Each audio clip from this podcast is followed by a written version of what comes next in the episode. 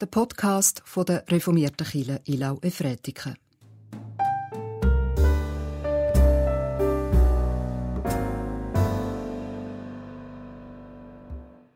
Selig sind die Friedfertigen, denn sie werden Gottes Kinder heißen. Das ist der Wochenspruch aus dem Matthäusevangelium im fünften Kapitel aus der Bergpredigt von Jesus, wo uns durch die neue Woche soll führen. Selig sind die Friedfertigen, denn sie werden Gottes Kinder heißen.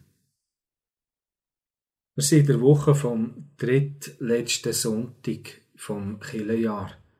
Gleich ist der Ewigkeitssonntag. Mein Name ist Pfarrer David Scherler. Wir wollen miteinander einen Gottesdienst feiern.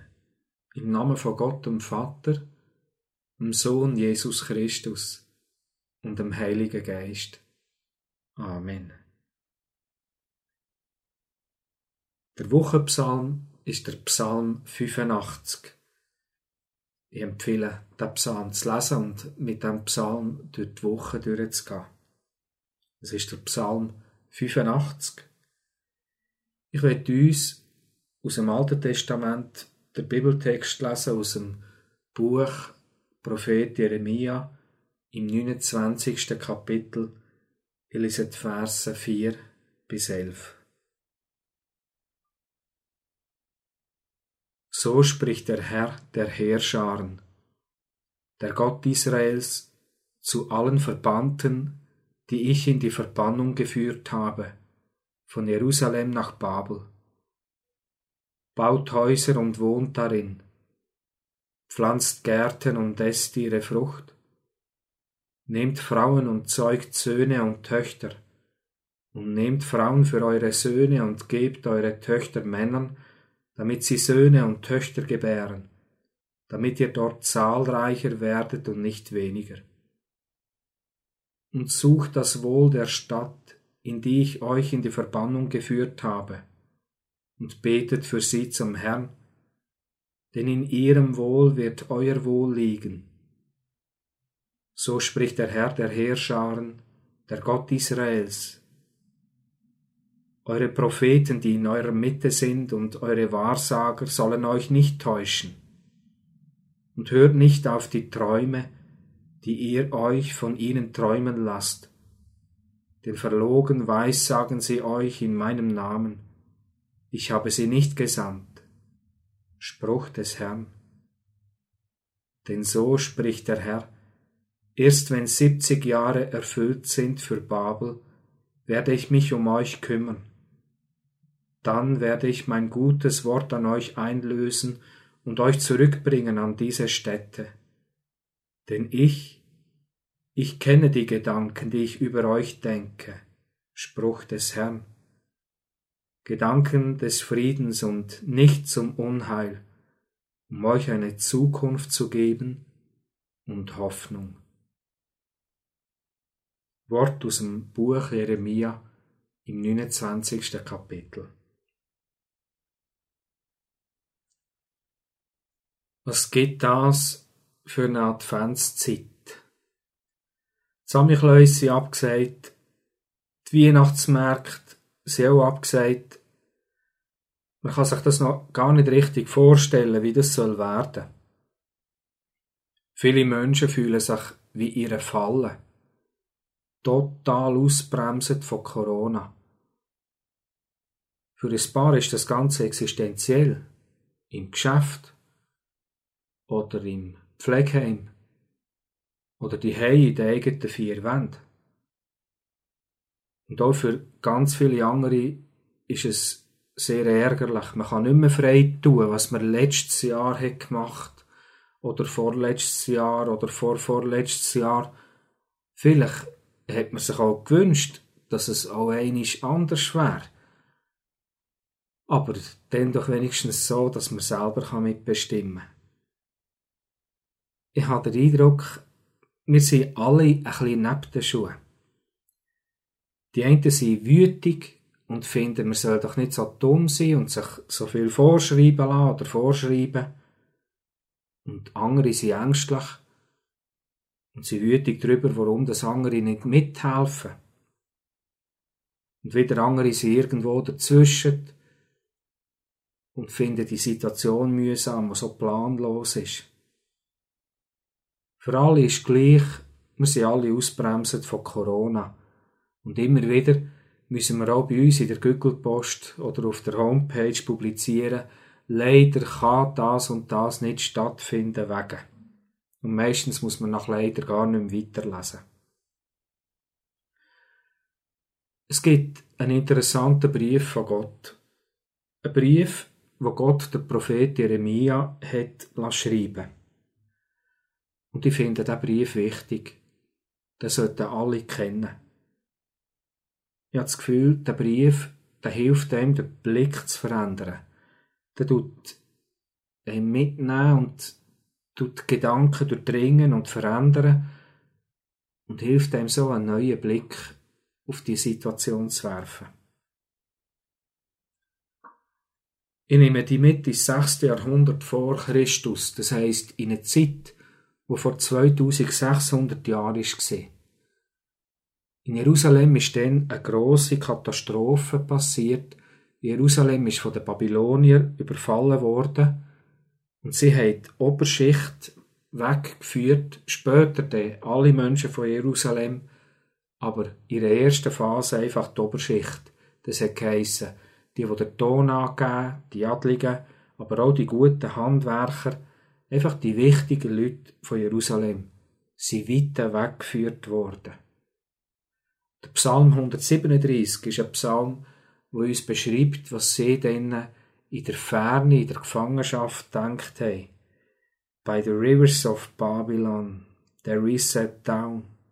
Yeah, we wept when we remembered Zion. Wenn wir uns an Zion erinnern, an Jerusalem, dann müssen wir rennen. Und sie haben sich gefragt, wann hört endlich der Albtraum auf? Wann ist es endlich wieder wie früher? Und dann haben sie von Gott durch den Prophet Jeremia einen Brief bekommen. Der Jeremia ist noch immer in Jerusalem mit der Unterschicht. Der Jeremia hat ihnen im Auftrag von Gott einen Brief geschrieben. Eine den Botschaften von dem Brief ist, es wird noch 70 Jahre gehen, bis ihr wieder von Babylon zurückkehren werdet. Das bedeutet, keiner von denen, wo der Brief gehört hat oder gelesen hat, wird wieder in die alte Zeit dürfen zurückkehren. Sie haben ja gar keine andere Wahl als der Ort, die Zeit, wo sie jetzt sind. Und die zweite Botschaft, die in diesem Brief kommt, ist, dort Häuser bauen, dort drinnen wohnen, dort Gärten pflanzen und ihre Früchte essen, dort heiraten, dort Kinder zeugen und suchen das Wohl der Stadt. Mit dem schreibt ihnen Gott, dort leben. Er tut sie auffordern, dass sie die Situation sollen annehmen Und es ist auch eine Erlaubnis, dass sie wirklich da drinnen sollen leben. Sie sollen nicht nur wie in einem Provisorium innen leben, sondern es ist für eine lange Zeit. Sie sollen sich drinnen so richtig einrichten und Häuser bauen und Gärten pflanzen. Sie sollen unter diesen neuen Vorzeichen leben. Es ist nicht eine Auszeit. Es geht nicht um eine kurze Zeit oder eine Pause, sondern es ist das Leben. Und das sollen sie gestalten, beachern, bearbeiten. Die Menschen in Jerusalem, die da in Babylon bei the Rivers gesungen haben, das hat für sie bedeutet, Gott fordert sie auf, sie sollen in den saure Äpfel hineinbeissen. Und das hat viel Trauer, das hat viel Wehmut ausgelöst. Und gleichzeitig ist auch eine Ungewissheit vorbei gewesen. Es ist der Erlaubnis gewesen, man darf jetzt dort unter diesen neuen Vorzeichen leben. Es sind beide Seiten. Trauer, aber auch der Aufruf zum neuen Aufbruch am neuen Ort es ist beides mit ihnen mitgegangen in den kommenden Jahren.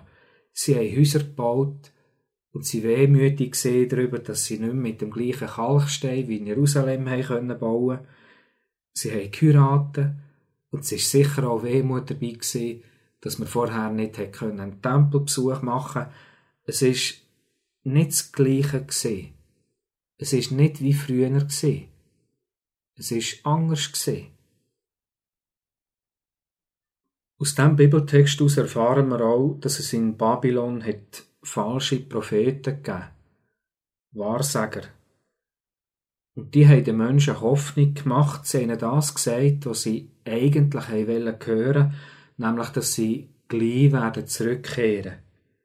Und sie haben den Menschen Träume vorgemalt und die Menschen haben die Träume geträumt, in der Hoffnung, wieder zurückzugehen. Sie sind in Babylon aber in Gedanken sind sie in Jerusalem. Und das ist die eigentliche Falle der Menschen.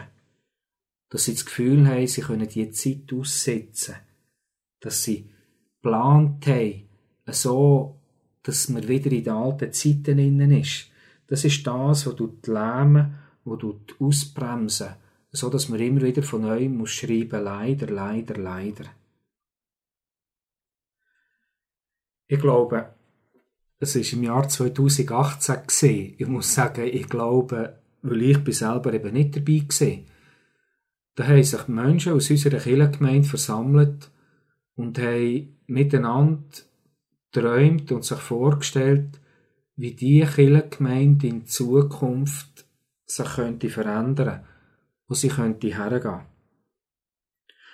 Und dann anfangs 19 da bin ich dann dabei gewesen, hat sich Konvent und Kirchenpflege getroffen und hat miteinander Strategien erarbeitet. Das heisst im Buch der Sprüche, der Mensch denkt und Gott lenkt. Und das ist Gnade, wenn Gott lenken, aber es ist unsere Aufgabe, dass wir auch denken und uns Vorstellungen machen. Und ein Umsetzungsziel von dieser Strategie heisst, und das ist zeitlich im letzten Frühling dran gewesen, Raum für Neues schaffen. Man hat gewusst, man muss Kräfte neu bündeln. Es braucht Veränderungen, um wieder neu auf die Anliegen der Menschen eingehen Und es ist ein ganz mühsamer Prozess zu überlegen, welche Veranstaltungen, welche Angebote soll man streichen, was soll man fallen lassen. Es ist ganz eine mühsame Sache das akribische Auflisten und überlegen, was kann man fallen lassen und überall hat man Gründe gefunden, warum dass man das nicht sollte machen und so weiter. Und dann hat die Corona-Zeit angefangen. Und plötzlich ist all das, was man für unstreichbar gehalten hat, plötzlich ist es gestrichen gewesen. Und dann haben wir uns ganz anders anfangen zu fragen. Wir können die Frage stellen, was haben wir in diesen Wochen vermisst? Was hat uns gefehlt? Eine von den drei Stossrichtungen in Chile 23 heisst, den Menschen in der Stadt dienen.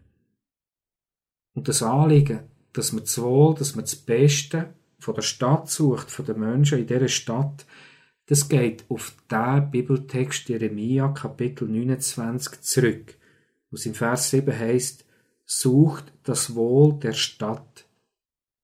Der ganze Vers heißt so, sucht das Wohl der Stadt, in die ich euch in der Verbannung geführt habe, und betet für sie zum Herrn, denn in ihrem Wohl wird euer Wohl liegen. Das heißt, Eins von den drei zentralen Anliegen von Chile 23 führt in einen Bibeltext in Jeremia 29 hinein, wo Menschen gesagt wird, wo sich in einer Falle innen gefühlt haben.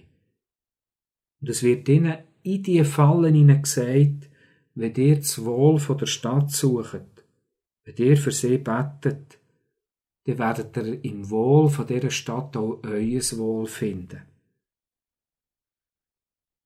Ja, der Mensch denkt, und Gott lenkt.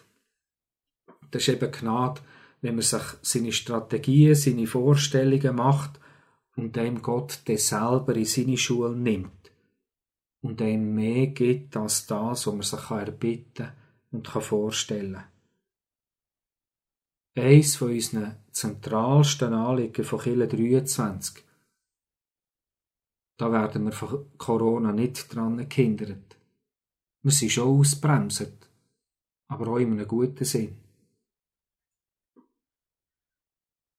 Viele Menschen fühlen sich wie ein Fallen, fühlen sich ausbremset von Corona und man fragt sich, wie lange soll das noch gehen, wenn sie endlich die Impfstoff da? Ich weiß es nicht. Es ist mir nicht gegeben und ich wäre einer von diesen falschen Propheten, wenn ich eine Behauptung aufstellen Nein, ich darf nicht. Aber ich kann lernen aus Jeremia 29, dass wir auch unter diesen neuen Vorzeichen dürfen leben und das ist zuerst vor allem eins, eine schwierige Herausforderung. Es ist ein Gemisch aus Aufbruch und auch Freude an Neuem, wo man sich wieder neu darauf besinnt, was das eigentlich wichtig ist. Aber es ist gemischt auch mit der Trauer und mit der Wehmut. Es steckt vieles drin. Wir haben in der Bibel viele Geschichten von Menschen, die sich in einer Falle gefühlt haben oder wortwörtlich in Gefangenschaft waren.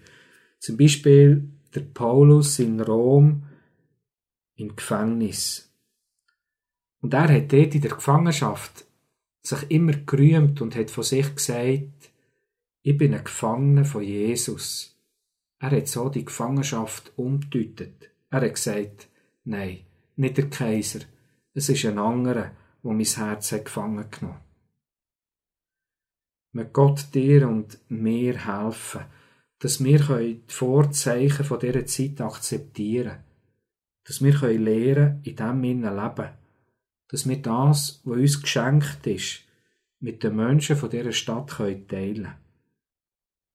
Möge uns Gott helfen und uns segnen, der Kirchenpflege, den Mitarbeitenden, den Freiwilligen, allen Gemeindegliedern, den Menschen von dieser Stadt und uns viel Weisheit und viel Kreativität schenken. So, dass wir in eine Adventszeit hineingehen wo stattfindet nicht im Namen von Corona, sondern im Namen von Jesus Christus. Amen. Treue Gott, der Bibeltext vom Prophet Jeremia der ist viel grösser, als ich das mag erfassen. Ich bitte dich, durchdring uns mit deinem Wort und durchdring uns mit deinem Heiligen Geist. Du weisst, an wie vielen Orten wir uns zur Zeit wie in einer Falle, wie in Gefangenschaft fühlen. Und du bist der, der unseren Blick, unsere Herzen wieder frei machen kann. Und ich bitte dich, nimm uns gefangen in dir. Gott, du weisst um all die Menschen, die es wirklich schwierig haben zur Zeit. Du weisst um die, wo es schwierig ist auf der Bühne, streng, für die, die sich Sorgen machen um ihr Geschäft. Du weisst um die, die leiden in ihren Häusern, die leiden unter der Einsamkeit, Du weisst um die, die krank sind, in unseren Häusern, Heim und Spitälern. Jesus, wir haben dich nötig, dass du in unserer Finsternis, in unserer Dunkelheit ein Licht anmachst. Dass du uns die Liebe lässt erkennen, wo jede Erkenntnis übersteigt. Dass du unseren Blick wieder weit machst und unsere Füße auf festen Boden stellst. Wir haben dich nötig und wir bitten dich, durchdring uns mit deinem Heiligen Geist und lass uns diesen Tag zu einem Segenstag werden. Wir wollen dich auch bitten für unsere Kirchengemeinde, dass du uns Weisheit schenkst, wie das wir durch die kommenden Monate, durch die kommenden Jahre sollen gehen. Nicht so, wie wir es Menschen uns erdenken, sondern nach deinem Willen, dir zur Ehre. Gott, wir bitten dich, führ uns durch diese Zeit, aber führ uns auch nur schon durch die nächste Woche. Wir danken dir, du bist der Immanuel, du bist der, der gesagt hat, ich bin mit euch. Amen. Unser Vater im Himmel, geheiligt werde dein Name, dein Reich komme, dein Wille geschehe, wie im Himmel so auf Erden. Unser tägliches Brot gib uns heute und vergib uns unsere Schuld, wie auch wir vergeben unseren Schuldigern. Und führe uns nicht in Versuchung, sondern erlöse uns von dem Bösen. Denn dein ist das Reich und die Kraft und die Herrlichkeit in Ewigkeit. Amen. Es segne uns und behüte uns, der ewige und barmherzige Gott, der Vater, der Sohn und der Heilige Geist. Amen.